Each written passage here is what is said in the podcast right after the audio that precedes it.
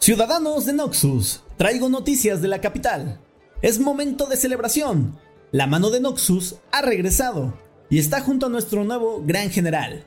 Con las casas nobles unidas detrás de ellos, comienza una nueva era para nuestro glorioso imperio. Que corra la voz de que a partir de ahora, desde la lejana Shurima hasta las costas de Jonia, las incontables guerras iniciadas por Boram Darkwill han llegado a su fin. El dinero de nuestros erarios ya no se derrochará en la promesa de victorias inciertas. Nuestros valerosos guerreros ya no tendrán que sacrificar sus vidas en vano sin recibir nada a cambio. Oro noxiano y sangre noxiana. Estos son los tesoros que Jericho Swain ha jurado devolver a ustedes, al pueblo. Durante su campaña en las tierras del norte, el poderoso general Darius recibió la orden de renunciar a su cargo, en lugar de aceptar cobardemente este edicto, marchó de vuelta hacia la capital con todos sus batallones, puesto que el deber de la mano de Noxus responde en primer lugar al imperio mismo, y no a quien quiera que le toque el turno de sentarse en el trono a lo largo del tiempo. Era justo y necesario que cuestionara estas órdenes y a la autoridad que las expidió. Que corra la voz de que el general Darius se encontró con el general Swain y que también se sepa que Darius está convencido de que el golpe contra Boram Darkwill fue justo y conforme a la ley, y que las acciones de Swain fueron por el bien de todo Noxus. Que viva el gran general Jericho Swain, salvador del imperio. Con la protección de Darius y sus batallones, representantes de todas las casas nobles se han reunido para escuchar los planes de Swain para el futuro de Noxus, quienes le han jurado lealtad perpetua en su propio nombre y el de sus casas han recibido el perdón incondicional por cualquier error que hayan cometido o resistencia que hayan interpuesto. Estos hombres y mujeres son servidores orgullosos y honorables del gran general y no deben ser dañados.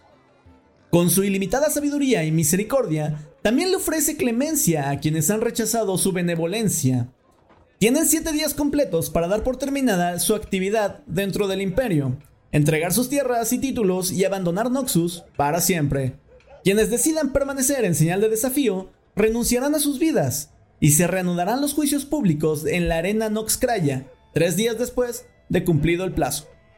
Por lo tanto, que corra la voz de que todos los noxianos serán tratados en igualdad y de acuerdo al mérito de su propia habilidad y fuerza. Además, que corra la voz de que Jericho Swain y las casas nobles se comprometen a terminar con la incompetencia y el nepotismo que plagaron el reinado de Darkwill por décadas. Pero el gran general anterior no era un hombre malo, y Swain no lo hará recordar de ese modo. Por el contrario, era un hombre débil, manipulado tras bambalinas por otros. Sí, amigos míos, hay corrupción en el seno de nuestro gran imperio. La corrupción ha crecido por siglos, brotando como una hermosa flor a la vista de todos, mientras sus raíces se retorcían y extendían en la oscuridad subterránea. Ya no más, mis amigos, ya no más. Jericho Swain aniquilará a quien intente explotar a Noxus para sus propios e inconfesables beneficios. Extirpará de raíz la corrupción, esa rosa infecta y llena de espinas. De aquí en adelante, cada uno de sus agentes y aliados serán considerados enemigos del imperio, y todos los buenos ciudadanos están obligados a hacerles frente, en la medida de sus posibilidades. Juntos venceremos, nadie estará libre de sospecha. Antes de Boram Darkwill, hasta los más grandes reyes y campeones de los Noxi fueron títeres de estas fuerzas siniestras, incluso desde los tiempos de las guerras rúnicas. De hecho, nuestro amado gran general ha escuchado los temores de las casas nobiliarias. Si cualquiera puede caer en la corrupción, ¿por qué él no caería también?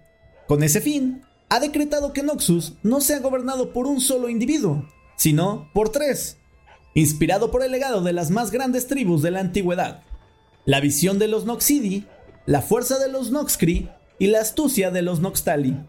Creará el Consejo Trifarix, cuyos miembros no aspirarán a ningún trono y representarán los principios de fuerza que le han permitido a Noxus triunfar sobre sus enemigos.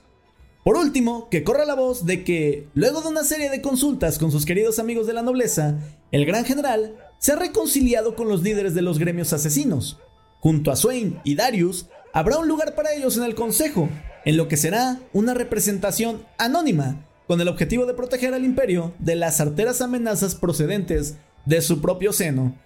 Adelante, ciudadanos, den a conocer a todos estas palabras y proclamaciones. Los mejores años de Noxus están ante nosotros. Debemos levantarnos como un solo pueblo, unido por un propósito y por la gloria, una vez más.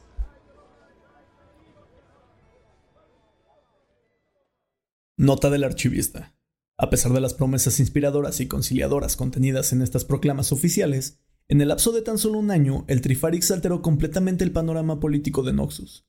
Los cargos de gobernador y las comisiones militares ya no eran hereditarias, sino asignadas a través de procedimientos oficiales. Todos los bienes personales pasaron a ser declarados y verificados, y se establecieron impuestos considerables a todo el oro y plata que no estuvieran depositados en fideicomiso en los bancos del Estado. Por último, se declaró ilegal que un ciudadano sea tenido en propiedad por otro, y se estableció la pena de muerte para la venta o transferencia de personas. Eficazmente, Jericho Swain sedujo a las casas nobles para poner pie a los gremios de asesinos, y luego desmanteló sistemáticamente las estructuras de poder que las habían sostenido por casi mil años. Si bien las repercusiones de esto todavía quedan por verse, es probable que muchos nobles se hayan visto orillados a aliarse con sus enemigos clandestinos y a preparar una rebelión.